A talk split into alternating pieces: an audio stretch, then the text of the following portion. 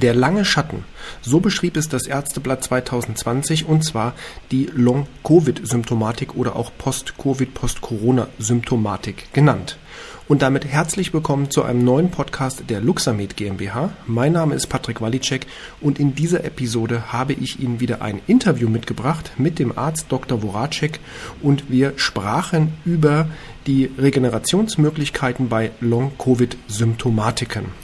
Das tschechische Fernsehen hat einen Bericht über Dr. Voracek ausgestrahlt, wo es eben genau darum ging, da er bereits einige Erfahrungen bzw. einige Patienten behandelt hat, eben mit der Long-Covid-Symptomatik in einer Klinik in der Nähe von Prag in der Tschechei. Und das Fernsehen, was bei uns quasi das öffentlich-rechtliche Fernsehen wie ARD oder ZDF wäre, hat dort eben einen Bericht darüber gemacht und ausgestrahlt und die Ergebnisse sind recht interessant und Dr. Voracek beschreibt seine Vorgehensweise und die Ergebnisse schlussendlich auch, die er mit dem Patienten erzielt hat. Also damit geht's jetzt auch direkt in das Interview.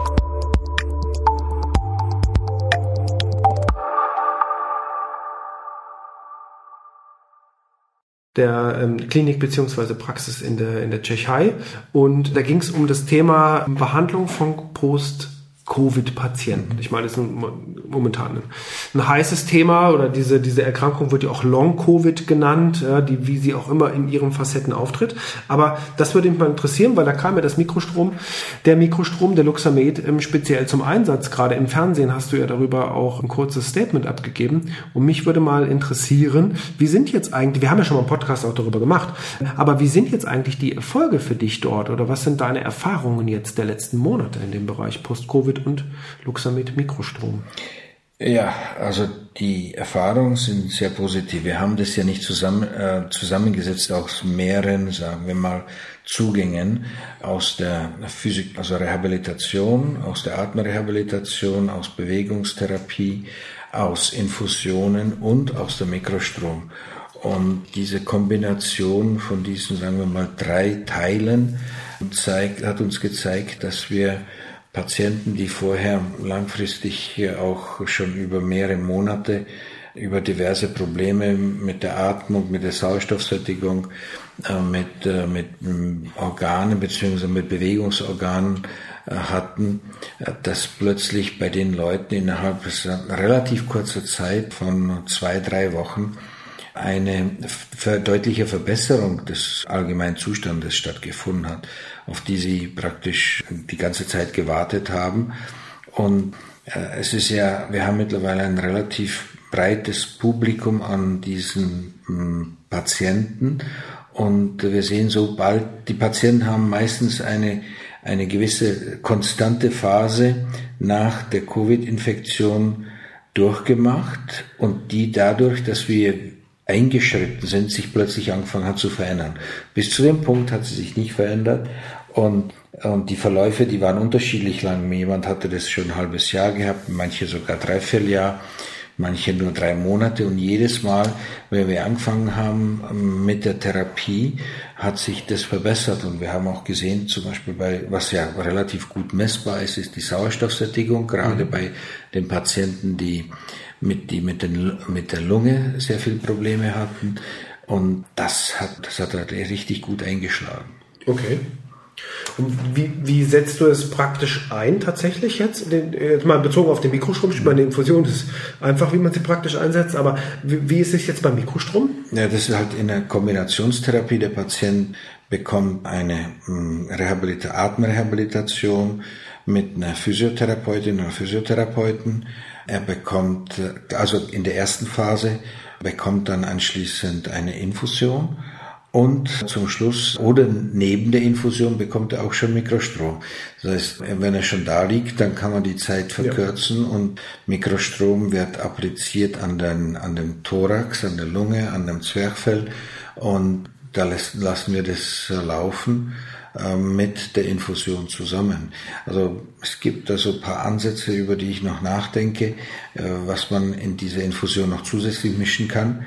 Aber wir haben an sich ähm, so die, die Patienten alle alle in kürzester Zeit wirklich verbessert. Und wir kennen das, wenn jemand früher mal eine sehr, sehr schwere Grippe durchgemacht hat, äh, war er oftmals noch drei oder vier Monate nach auch immer noch so richtig runter äh, oder kaputt mhm. äh, und äh, energetisch leer.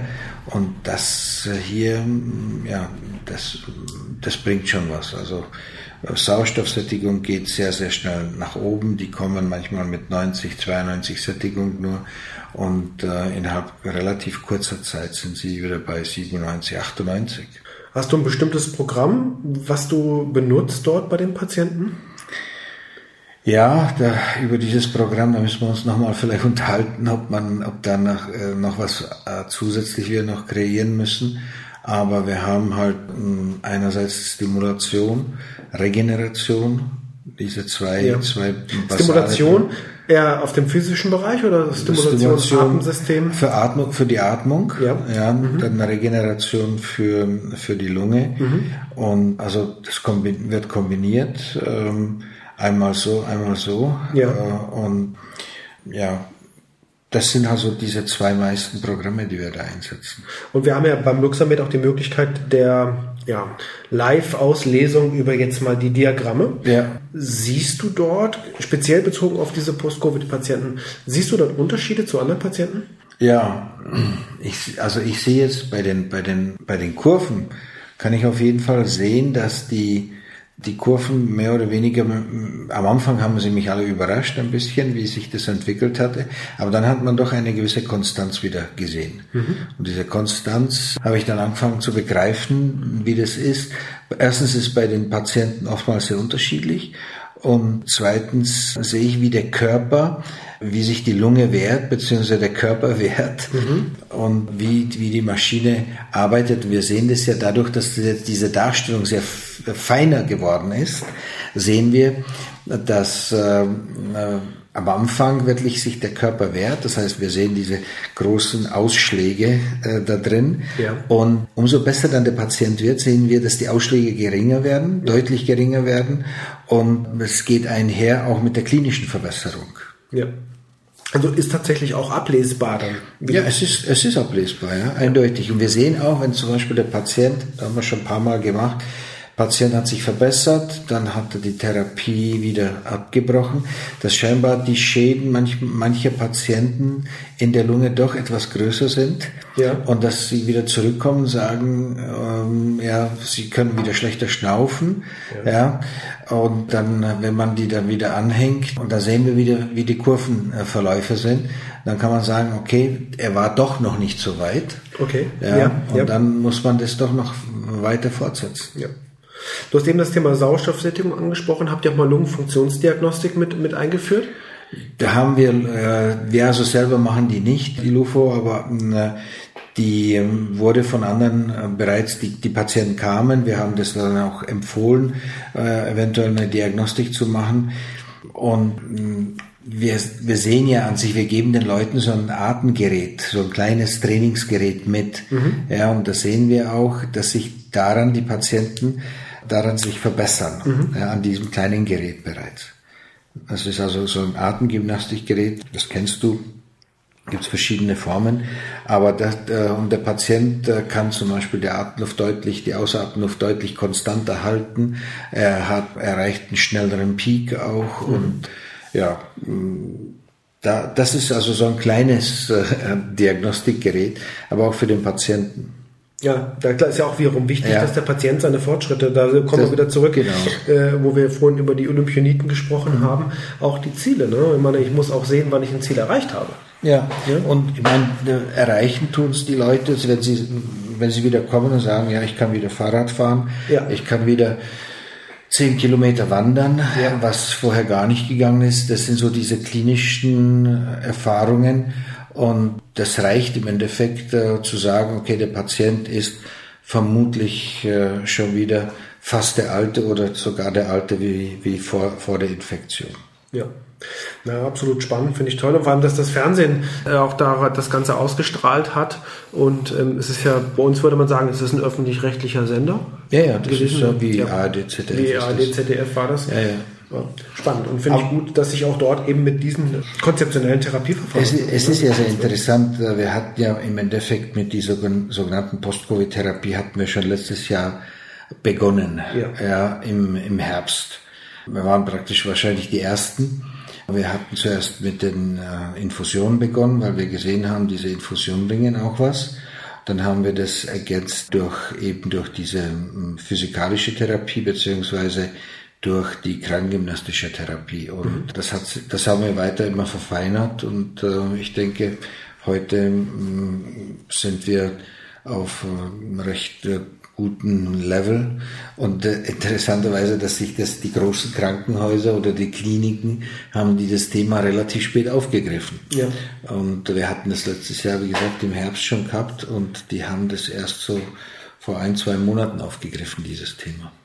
Ja, ich glaube, ich meine, das äh, zeigt einfach die Zeit und der Verlauf, dass die eben dieses Thema ganz stark kommen wird, glaube ich persönlich in den nächsten Monaten und vielleicht nicht sogar Jahren. Ne? Dass wir, dass uns das ein spannender Bereich wird. Und ich sehe das ja auch nicht nur, wenn wir haben jetzt insgesamt, wir haben, glaube ich, im letzten Dezember haben wir einen Podcast gemacht, in drei Teile aufgeteilt, da haben wir zusammen mit Dr. Stüker äh, eine Episode gemacht. Und ich hatte im Januar diesen Jahres ein Interview mit einem Post-Covid-Patienten, der auch mit Meluxa mit Mikrostrom behandelt wurde und auch frequenzspezifisch. Da hat sogar ähm, Frau Dr. McMaken ein äh, Frequenzprotokoll dem anwendenden Therapeuten geschickt Therapeut aus Aachen oder Nähe von Aachen, der auch bei Dr. McMaken die Ausbildung gemacht hat in den letzten Jahren, hat dort auch sehr stark unterstützt, dass das funktioniert. Und eben dieser Patient, mit dem habe ich ein Interview geführt, das war auch interessant, wie, sie, wie dieser Verlauf ist. Und ich sehe das jetzt und sehe es halt auch in den Nachfragen eben zu den Post-Covid-Behandlungstherapien, Podcasts, was dort für Nachfragen und Anfragen an mich gerichtet werden, auch über die sozialen Medien. Und ich glaube, das wird ein wirklich, wirklich ja, interessantes Thema bleiben und vielleicht sogar noch stärker werden. Super. Aber dann danke ich dir für die Zeit und Sehr gerne. für die, die, die Informationen, die du wieder mit uns geteilt hast. Ich glaube, das ist für die Zuhörer und für die Anwender speziell von Mikrostromtherapie auch total wichtig, dass wir eben zeigen, dass wir hier probieren, das Ganze so gut es geht, ja, auch ein Informations- und sogenanntes äh, Neudeutsch Content, also Inhaltsmanagement zu liefern. Und wünsche dir auf der Olympiade wenig Arbeit in Bezug auf Traumatherapien, also Posttrauma, aber viel Arbeit in Bezug auf Regeneration und Stimulationstherapien für die Sportler und Sportlerinnen. Ja, das ist immer, immer sehr interessant, äh, weil die Sportler natürlich anders reagieren. Ja. Äh, wie, das sind natürlich hochgefahrene Maschinen. Maschinen.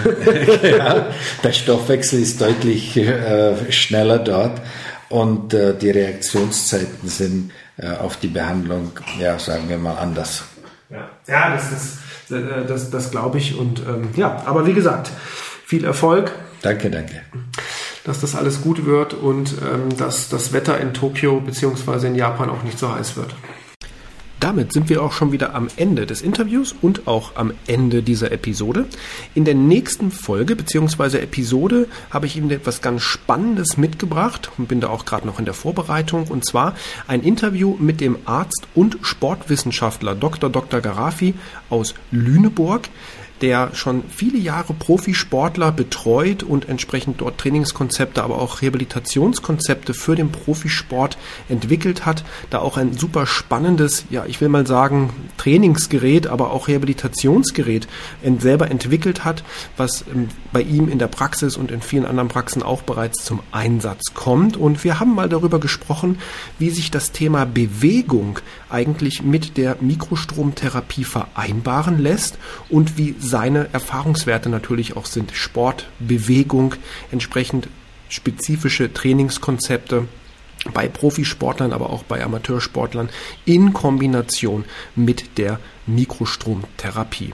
Dr. Garafi ist auch dieses Jahr wieder bei der Olympiade in Tokio mit dabei und spricht auch dort ein bisschen über, wie sich so die Vorbereitung auf die Olympiade darstellt und wie seine Erfahrungen der letzten Olympiaden, an denen er auch als Arzt teilgenommen hat, für ihn ja, dargestellt haben und was sozusagen im Forecast auf die kommende Olympiade in Tokio zu erwarten ist. Also super spannend, das Thema Mikrostrom und Bewegung. Was ist Bewegung eigentlich für den Körper, für den Organismus und sprich auch für den Stoffwechsel? Also wie gesagt, in der nächsten Episode Interview mit dem Arzt und Sportwissenschaftler Dr. Dr. Garafi.